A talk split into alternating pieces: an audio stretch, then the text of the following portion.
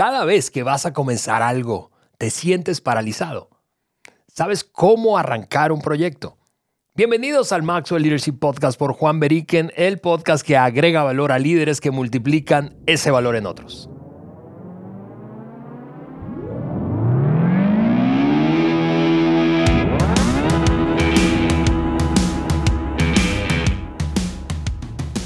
Yo soy Ale Mendoza y estoy aquí listísimo para un nuevo episodio del podcast más escuchado del liderazgo del mundo hispanohablante. Juan Beriken está aquí también listo para continuar esa conversación, Juan, que iniciamos la semana pasada y este es el segundo de dos episodios en el que estamos hablando de cómo comenzar. Te ayudamos a comenzar. De eso, de hecho, así es el título de esta serie de dos episodios. Te ayudamos a comenzar. Gracias. Y estamos comenzando hoy. Venga. Así que saludos a cada uno de ustedes. Qué gusto estar con ustedes. Saludos, Ale.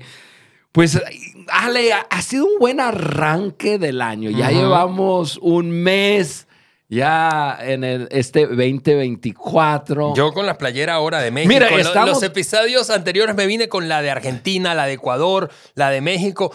Si tú quieres que em, yo usemos la playera del equipo de fútbol de tu país. Mano, lo Exactamente. Pero Ale, tú y yo, pues parece alguien que nos está mirando puede decir, pero ¿qué pasa en ese estudio?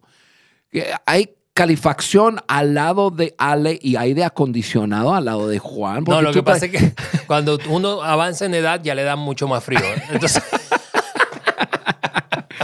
Pero bueno, eh, ha sido un buen arranque. Hoy cerramos la serie que comenzamos la semana pasada, que estamos hablando de, de, ayudar a las personas en sus comienzos, en, en, emprender, en comenzar algo nuevo y, estamos dando pasos de acción, o sea, cosas muy prácticas que uno pone en práctica para, pues ya para comenzar. Totalmente, Juan. Y este tema, por cierto, surgió eh, y eh, eh, lo detonó una, una, un comentario, una declaración, nos escribió Luis Alberto Gutiérrez desde España. Gracias, Luis. Te mandamos un abrazo. Eh, y voy a repasar nuevamente las palabras de Luis Alberto que eh, la semana pasada también leímos. Él nos dijo lo siguiente. Dentro de pocas semanas termina el contrato que tengo con la empresa que estoy trabajando y voy a comenzar con un emprendimiento que tengo en mente desde hace varios meses. Pero quiero saber qué debo tomar en cuenta antes de comenzar. Ahí está la frase clave. Así es qué tomar en cuenta antes de comenzar. Y entonces él terminó diciendo, no quiero perder tiempo por haber comenzado incorrectamente. Y entonces nosotros aquí en el equipo del podcast, eh, nuestro productor nos dijo, bueno, vamos, ¿qué, qué si nos lanzamos una serie eh, de un par de episodios para ayudar a líderes de habla hispana a comenzar con el pie derecho lo que quieran comenzar. Así es. Y, tú que nos escuchas, no, no vayas a pensar, tú dices, bueno, en este momento no estoy ni, ni emprendiendo ni comenzando algo nuevo. No vayas a pensar que esto no es para ti, porque esto lo puedes contextualizar. Esos, eh, eh, eso es lo que estamos hablando, te sirve para cualquier proyecto. Así es. Que tú estás llevando a cabo. Ale, yo me acuerdo cuando, cuando estábamos juntándonos hace años atrás, ya cuatro años atrás, soñando y pensando en comenzar este podcast. Tuvimos tantas juntas y, realmente estos seis pasos que estamos, bueno, ya hablamos de tres y ahora vamos a hablar de otros tres, son pasos que, em, que dimos para el arranque de este podcast. Así es. Así es, Juan. y, decíamos la semana pasada precisamente que hablando de inicios, iniciamos diferentes cosas, no solamente emprendimientos, como decías, Juan. Iniciamos etapas, iniciamos em, eh, un nuevo momento, un, nuevo periodo en un mismo trabajo eh, o en un trabajo diferente. Iniciamos, eh, iniciamos relaciones. y creo que pensando en eso, en que todos nosotros, de vez en cuando, nos enfrentamos ante la necesidad de iniciar, no siempre tenemos las herramientas, Juan, de, para iniciar bien. Y eso es lo que nos trajo a esta conversación. La semana pasada decíamos, ok, tres primeras cosas a tomar en cuenta para iniciar e iniciar bien con el pie derecho, como nos escribía eh, Luis desde España.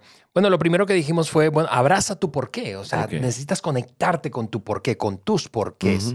Eh, citamos allí a un autor muy conocido, eh, se llama Simon Sinek. Eh, luego dijimos, haz un plan y ahí, Juan, tú nos desafiabas a hacer y ágil. balanceado, ¿verdad? No demasiado elaborado, pero tampoco improvisar. Simple, pero un plan que te dé una dirección de siguientes pasos. Y finalmente, haz un inventario. Pregúntate con qué cuento en términos de relaciones, dinero y tiempo. Juan, hoy vamos a terminar compartiendo otros tres, otros tres pasos, otros tres elementos a tomar en cuenta para empezar y empezar bien. Sí. Y aquí va el primero de una vez, Juan, para saltar a esta dale, conversación. Separa datos de opiniones y también e intuición. O sea, toma datos, toma opiniones y también ten en cuenta tu intuición. Y yo sé que eso puede sonar, Juan, un poco subjetivo, pero yo quiero que hablemos de eso porque los inicios tienen un nivel de particularidad. Es una cosa que, que tiene que ver contigo, ¿verdad? Y lo que, lo que te funciona a ti no necesariamente lo que le funciona a otro, Sí. pero por eso es importante tener datos, opiniones e intuición. Sí, a, a mí me encanta eso porque dice, separa datos, opiniones e intuición. O sea, habla de tres elementos y los tres son importantes y necesarios. Ujú. Perdón, hay que tenerlos separados, o sea, hay que, hay que entender okay, cuáles son datos duros, eh, cuáles son las opiniones de, de las personas que yo invito a opinar De acuerdo. y luego la intuición que yo traigo, pero los tres son importantes. Em, y, y es importante no quedarte con uno solo, porque uno solo no te pinta el cuadro total que necesitas. Entonces, vamos a repasar brevemente, Ale, esos tres. Te- Tenemos los datos. Los datos dan claridad y son objetivos. O sea, los datos, bueno, ahorita a- a- profundizamos un poco más. Las opiniones dan contexto y perspectiva. Y lo, la intuición, pues mayormente es la- la- el resultado de la experiencia de una persona. Sí. Vamos desglosando los datos. Eh, los datos te da, pues esa data dura, eh, un cuadro real, historial y actual. Em, y, y es, yo creo que es necesario para cualquier emprendimiento, para cualquier eh, asunto nuevo, proyecto nuevo que hacemos, nunca debemos negar la verdad. O sea, nunca debemos negar lo que actualmente está pasando. Yo ahorita que lo estoy, que estoy hablando, estoy pensando en algo absurdo, pero ¿te acuerdas cuando estamos en, en, en el comienzo de la pandemia? Sí. Hubiese sido ridículo comenzar un restaurante. Exactamente. ¿verdad? O, o sea, em, tienes que tomar en, en- en cuenta la verdad, la actualidad, lo que estás viviendo. Y los datos te da eso. Juan, de hecho, la primera responsabilidad, dice Jim Collins, la primera responsabilidad de un líder es definir la realidad. O sea, si no soy capaz de definir lo que realmente pasa o es, entonces estoy construyendo sobre un fundamento Así es. falso, ¿verdad? ¿Y, y, y cuál es tu miedo? O sea, a, a- a veces yo pregunto, ¿y cuál es el miedo de esa persona de, de- de- de pintar una realidad? Si la persona cree, ay, si, si, yo, si yo abrazo la realidad, entonces no, no debo hacer lo que, lo, lo que estoy queriendo hacer, pues entonces no lo hagas. O sea, o mejor tenga datos, tenga una realidad, quizás tu idea puede cambiar la realidad, pero por lo menos debes entender la realidad De acuerdo. al entrar. Ale, tenemos, bueno, teníamos. ¿Me, me pueden prestar un libro de John Maxwell? Cualquier libro de John Maxwell. Tenemos un libro de John Maxwell, pero, pero eh, aquí hay un libro que usamos eh, tiempo atrás. en- pero, pero John Maxwell ha escrito ya 100 libros. O sea, ya rebasó, de sus libros principales son como eh, 90, pero ya hay derivados de eso y Sí. ya son muchos libros. John Max- Cuando John Maxwell comenzó a escribir libros sobre el liderazgo, su casa editorial se sentó con él a decir, señor Maxwell, nosotros recomendamos que no escribas sobre el liderazgo, porque solamente el 8%, data dura, solamente el 8% de la población del mundo entero lee libros sobre el liderazgo y temas de liderazgo. Eso era una verdad. John Maxwell escuchó la verdad y él mismo cuenta. Yo hablé con la casa editorial a decir, yo creo, número uno, es mi área de fortaleza. Y número dos, yo creo que yo puedo ayudar a cambiar esa realidad. Pero por lo menos tenía la, realidad. Y es un ejemplo de alguien que, pues, su idea cambió la realidad. Claro, y que si no funciona, que sepas que te metiste sabiendo a lo que te metiste. Ah, exactamente. Eso es el valor de, tener eh, data. Las opiniones de personas te amplía em, el contexto al, incluir perspectiva de otras personas. Ahora, ojo, no solicitas las opiniones de cualquier persona. Porque ahí hay mata sueños, hay mata ideas, hay mata todo. Y, y, que luego te puedes, o sea, te ves como tentado a complacer a la gente. Sí, Sí, entonces yo, yo, yo diría que uno debe tener personas cerca que están comprometidas con el éxito de la persona perfecto. y, ojo, no tienen que ser expertos en el área. O sea, en, en, ese tema que tú estás pensando en emprender.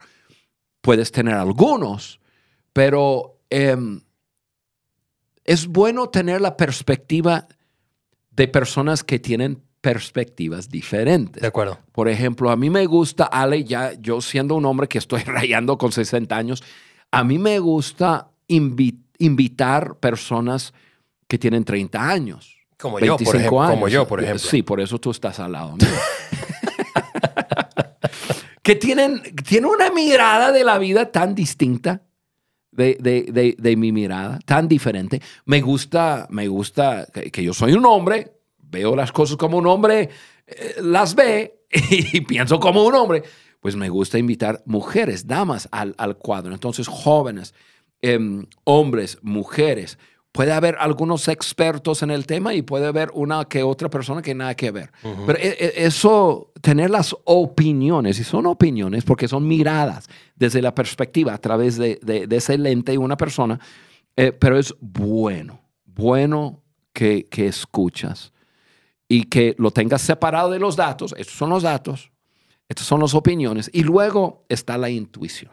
La, la intuición es poderosa porque te ayuda a definir el futuro con la experiencia. E, entre más experiencias evaluadas tiene una persona, yo creo que más intuición desarrolla en su, en, su vida. Yo entiendo que con el don de liderazgo hay una intuición que viene. Yo, yo, yo, yo, entiendo esa parte, tú lo entiendes, Ale, pero también em, hay, hay, hay el desarrollo de la intuición de una persona a través de, de los años si la persona ha crecido por sus experiencias.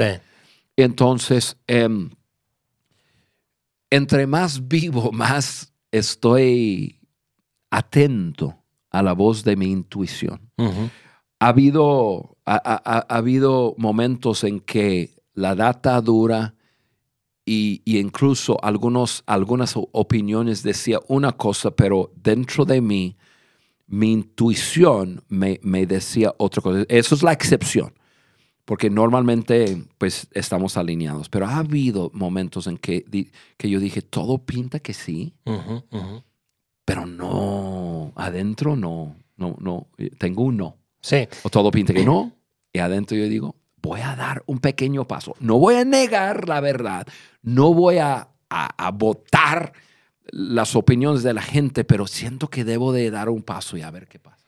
Y, probablemente tú estás escuchando y, a Juan hablar de intuición y dices, oye, pero esto es algo demasiado subjetivo. Y, será que algunos sencillamente lo tienen a modo de don, ¿verdad? Eh, y otros no. Bueno, yo quiero recomendarte una lectura, fue uno de los primeros libros de John que leí que se llama Las 21 cualidades indispensables de un líder y allí él habla de la cualidad de la intuición como una de las 21 Eh, ¿Y cómo desarrollarla, Juan? Porque tú acabas de decir ese asunto de la experiencia como una manera de desarrollar intuición. Hay, hay allí eh, unas dos, tres ideas más que seguramente van a serte útiles para crecer en intuición. ¿Por qué? Porque al final de cuentas, tú eres quien va a tomar decisiones. Es decir, está bien la data, está bien la opinión, porque da perspectiva, como tú dices, Juan, eh, pero al final tú vas a tomar la decisión. Y a veces en esa decisión, yo coincido contigo, son excepcionales las veces en que la guía es la intuición, pero la intuición es otro elemento en la ecuación. Correcto. Total. Entonces, eh, ahí les recomiendo esa, esa lectura, Juan. Eh, muy bien, dijimos entonces, separa datos, opiniones de la intuición. Tres cosas diferentes que forman esa ecuación para poder comenzar bien. El siguiente elemento que vamos a hablar hoy, el segundo de tres, es desconfía de tu motivación. Eso está interesante, esa declaración. Pero confía de tu disciplina. Y Juan, yo sé que tú eres un, eh, de hecho, eres una de las personas de quien más he aprendido viendo, viéndote, eh, precisamente vivir esta declaración. Eh, eh, porque la, la motivación es importante, pero la motivación no alcanza. Correcto. Y cuando la motivación no alcanza, es la disciplina la que te mantiene en la dirección correcta. Juan, hablemos de disciplina. John dice esta frase. Disciplina es la elección de alcanzar lo que realmente quieres haciendo las cosas que realmente no quieres hacer. Hay un par de episodios, por cierto, que tenemos eh, eh, a propósito de la disciplina y es eh, el episodio número 9 y 10. Apenas. Oye, ¿cómo se escucharán esos episodios de hace cuatro años? Uf. Ale, yo he, yo he escuchado algunos de los primeros y dije, Seguramente no, una voz lozana, juvenil mía, ¿verdad? Yo tenía 20 en sí, ese yo tiempo. dije, no, el novato. Ok, episodio 9 y 10. Allí eh, esa serie eh, se llama Claves para construir autodisciplina. Pero Juan, punto y aparte de esos episodios, que insisto, te recomiendo escuchar, hablemos un poco de esta frase. Desconfía de tu motivación, confía en tu Sí. disciplina. Ale, esa palabra desconfiar no significa desconfiar. Eh, significa no creas que te puede llevar todo el camino. Es lo que realmente.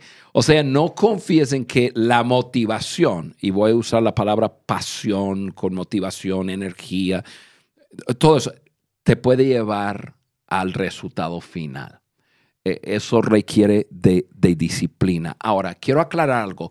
La semana pasada, en el punto número dos, cuando yo estaba hablando sobre si estaba bien, desarrollamos un plan, pero que sea simple y todo, porque personas pierden su pasión al esperar demasiado tiempo. Incluso yo usé, regresé y escuché el podcast y, usé la frase, pasión te puede llevar a la distancia o la distancia que necesitas para obtener la experiencia necesaria para desarrollar un plan. O sea, en el arranque arrancamos todos apasionados, la motivación total, que tengo una gran idea y vamos a llevarlo a cabo. Perfecto. Déjame agregar, agregar un poco más a esa frase, o sea, la pasión. La pasión por hacer algo al mismo tiempo te debe impulsar a hacer lo que realmente no quieres hacer, pero tienes que hacer. O sea, De acuerdo. en tu tiempo de pasión es cuando tú quieres identificar las disciplinas necesarias. Porque estás corriendo con la motivación, estás corriendo con la pasión y tú dices, está chido, pero no, eh, la pasión tarde o temprano me va a menguar y yo tengo que haber implementado disciplinas en mi vida, en la empresa, con el equipo que nos mantiene en camino. De acuerdo. Y eso es lo que, y, y por eso yo digo, la pasión es padre, padre, padre. Y, y- es esa energía alta para arrancar, pero durante ese tiempo establece tus disciplinas. Lo que estás diciendo, Juan, es que están relacionadas. O sea, no son cosas. La pasión, digo, pasión, motivación y la disciplina tienen que estar. Sí, sí. conectadas. Incluso yo, yo diría que la pasión y la disciplina son her- her- hermanos, Hmm. hermanas. Em, hermanos o hermanos. Eh, pues, A mí me gusta que sean hermanas. sí, de, de hecho son hermanas. Ah, perfecto. que, que, te ayuda a lograr éxito. Son hermanos para ayudarte a tener éxito, porque durante el tiempo de gran motivación y, y, gran pasión es cuando desarrollas tus disciplinas. Totalmente. Juan, em, yo, yo mm, quiero motivarte si, si estás queriendo más y más, aprender más de, disciplinas, un par de libros. Eh, un par de libros eh, que mm, uno estoy leyéndolo actualmente, que mm. habla sobre motivación, se llama Drive, eh, y el autor es, es Daniel Pink. Mm. y un, un, librito para desarrollar disciplina, es un librito de James Clear, que por cierto ha estado en eventos nuestros de Maxwell Correcto, correcto. Eh, es un autor bestseller eh, y escribió un libro eh, muy conocido que se llama Hábitos Atómicos. Ya. como para crecer en esas dos hermanas que... Yo comencé ese libro. ¿El de Hábitos Atómicos? Sí. Solo lo comencé.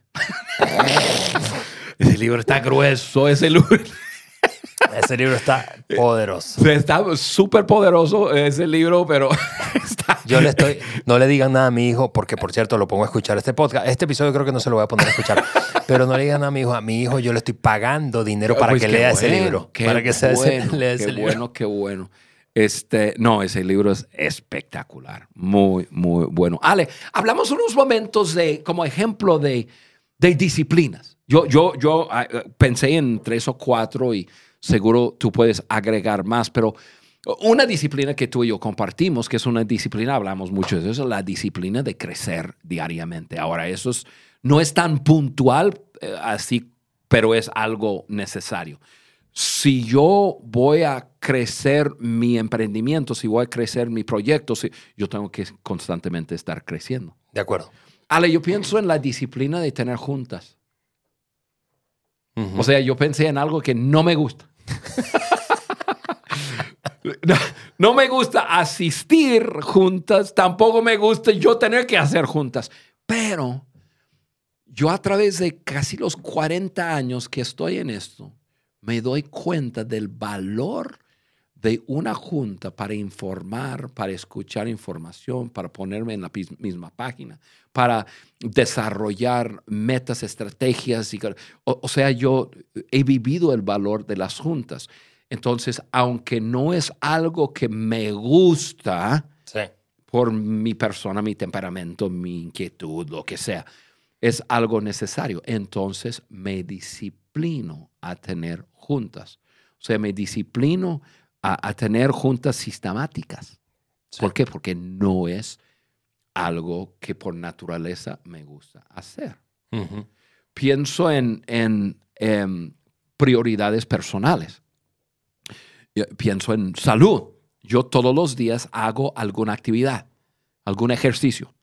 Algo, me monto en, el, en, la caminadora, en alguna máquina, salgo a caminar, lo que sea, pero yo tengo como prioridad algo que no es que no me gusta, pero no es conveniente a veces tomar el tiempo, pero entonces me disciplino. Eso es parte de mi rutina diaria. Y, luego hay prioridades familiares con mi esposa. Em, ¿qué, más? ¿Qué, más tú, tú, puedes poner como disciplinas que tú tienes? Sí, yo, yo pienso, Juan, eh, disciplinas en estas cuatro áreas, voy a decirlo de esa manera. Em, en, en, lo que tiene que ver con mi desempeño.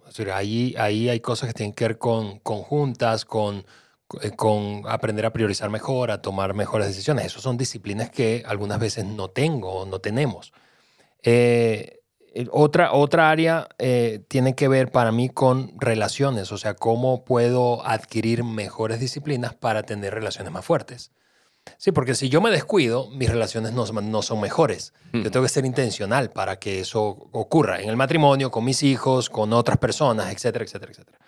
Eh, pienso en disciplinas espirituales, porque eh, la vida ocurre demasiado rápido, hay demasiadas distracciones como para que yo, no importa cuál sea tu trasfondo de fe o tu orientación religiosa, eh, tienes, que, tienes que hacer pausas para evaluar dónde estás, qué está pasando en tu interior. Todo eso es una disciplina espiritual, si es meditación, si es oración, si es lectura, etcétera, etcétera, etcétera. Em, y lo físico, definitivamente, ahí hay disciplinas. Entonces, yo pienso en disciplinas físicas, disciplin- disciplinas productivas eh, o de trabajo, ¿verdad? Disciplinas relacionales o emocionales y disciplinas espirituales. Está maravilloso. Ahí está. Muy bien, Juan. eh, por último, por último, eh, para cerrar el episodio y la serie, no solamente habla- hablamos para que, que- que para comenzar bien necesitas separar datos, opiniones e intuición y además confiar en tu disciplina, crecer en disciplina, con motivación, pero disciplina cuando ya la motivación no alcance. Finalmente, el último paso para comenzar bien es rendir cuentas, Juan. Eh, esto, em, yo, yo creo que rendir cuentas siempre es incómodo. Eh, y, y por cierto, yo creo que cae por, eh, lo, lo conectaría con, con- con el punto anterior, es una disciplina. Es una disciplina que te hace mejor. Sí, definitivamente. Este, hace muchos años, yo creo que Bill Graham decía que quien no tiene cielo no tiene suelo. Es decir, yo necesito, para liderar mejor, para, para dar pasos más firmes, para alcanzar más, yo necesito rendir cuentas. O sea, porque si yo solo me rindo cuentas a mí mismo y yo soy como el rey de la colina, ¿verdad? Este, ¿Cómo No, sabré cuándo Sí, estoy en, Ale, en la no, dirección eh, equivocada? Somos expertos en engañarnos a Sí, nosotros así es. mismos. Así es. Juan, el, el episodio 134 hablamos precisamente de eso. Eh, dijimos que actuar sin rendir cuentas es promover el caos. Es- esa, esa declaración me parece que está poderosa. Es promover el caos en tu vida y probablemente en la vida de otros. Es promover el caos en tu emprendimiento, si es un emprendimiento, y en el de otros también. Entonces, hablemos de rendición de cuentas, Juan. Sí, Ale, yo, em, yo, yo diría esto. Todos tenemos eh, puntos ciegos en nuestras vidas que tiene el potencial, si tú estás emprendiendo, comenzando algo nuevo, esos puntos ciegos tienen el potencial de arruinarte todo. Hmm. tenemos que darnos cuenta que todos tenemos un área de fortaleza, o sea, hay ciertas cosas que hacemos muy bien. Hay otras cosas que hacemos más o menos bien, que eso tiene que ver con experiencia, sentido común, un sentir de responsabilidad. Y luego tenemos esas áreas débiles o, o- o áreas cegadas. Yo sugiero que uno rinda cuentas en todo. Exactamente. O sea, en, ¿En todo. cuál de las tres? En la tres. Sí, en las tres. Porque no hay nada más padre que rendir cuentas en áreas que tú, que, que- que- que tú eres excepcionalmente Claro. bien. Y entonces puedes celebrar. Em, rendir cuentas en áreas donde estás más o menos, pero rendir cuentas también en esas áreas que, que otras personas te han dicho o que tú has dicho, mira, ahí sí yo tengo debilidades o necesito. O sea, yo sospecho la, la seriedad de una persona o sospecho sus motivos si la persona no está dispuesto a rendir cuentas. Hmm. O sea, si tú estás emprendiendo o si tú estás comenzando algo nuevo, si simplemente vamos a decir que, que este libro representa mis, eh, mi contabilidad. Si yo no estoy dispuesto a decir cada mes, una vez al mes, esta contabilidad la voy a entregar a otra persona que lo revise. Si, si yo no estoy dispuesto a hacer eso, o no estoy en serio con lo que estoy haciendo, o quizás hay algo que no está bien en mis motivaciones o en lo que yo estoy haciendo. Wow. Em, definitivamente lo que dijiste al principio, que es rendir cuentas es, es incómodo, es cierto.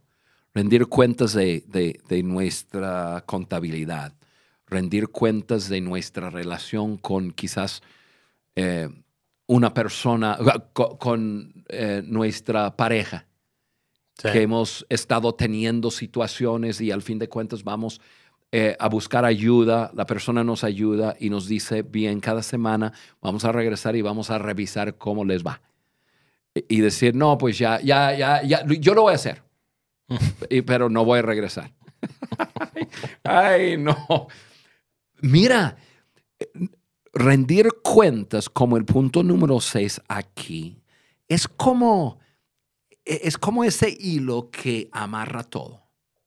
Bien, estamos en nuestros porqués, eh, desarrollamos un plan, nosotros hacemos un inventario, tenemos ya el separado los datos, opiniones, intuiciones, eh, desconfiamos de, de, nuestra motivación y ya corremos con disciplinas, ya estamos jalando. ¿Qué es lo que hace falta? Pues rinde cuentas de lo que estás haciendo. De acuerdo.